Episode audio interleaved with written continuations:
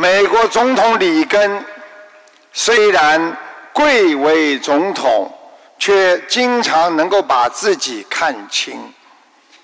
一天，他的秘书告诉他，有一个叫比利的比利的男孩子，身患的重病，不久就要离开这个世界。听说这个孩子最大的愿望是什么？就是想做总统。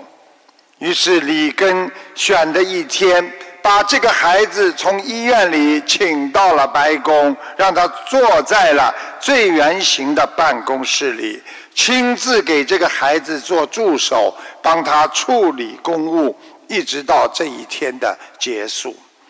大学开学的日子。有一个新生拦住了一个看门的大爷，让他照顾一下箱子。哎，大爷，你把我这个箱子看一看。第二天才发现，这个看门的大爷竟然是北京大学的副校长，著名的学者叫季羡林。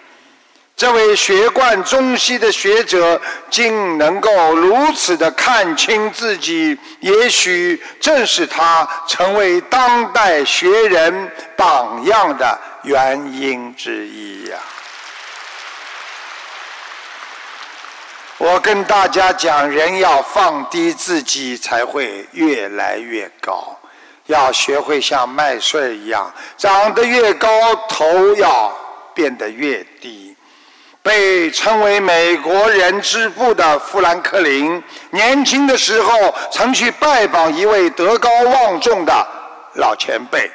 那时候他年轻气盛，挺胸抬头，迈着大步，一进门，没想到他的头就砰的一下被墙撞在门框上，痛得他一边不住的。用手搓揉头，一边看着比他身子矮去一大截的门，出来迎接他的前辈看到他这副样子，笑笑的说：“很痛吧？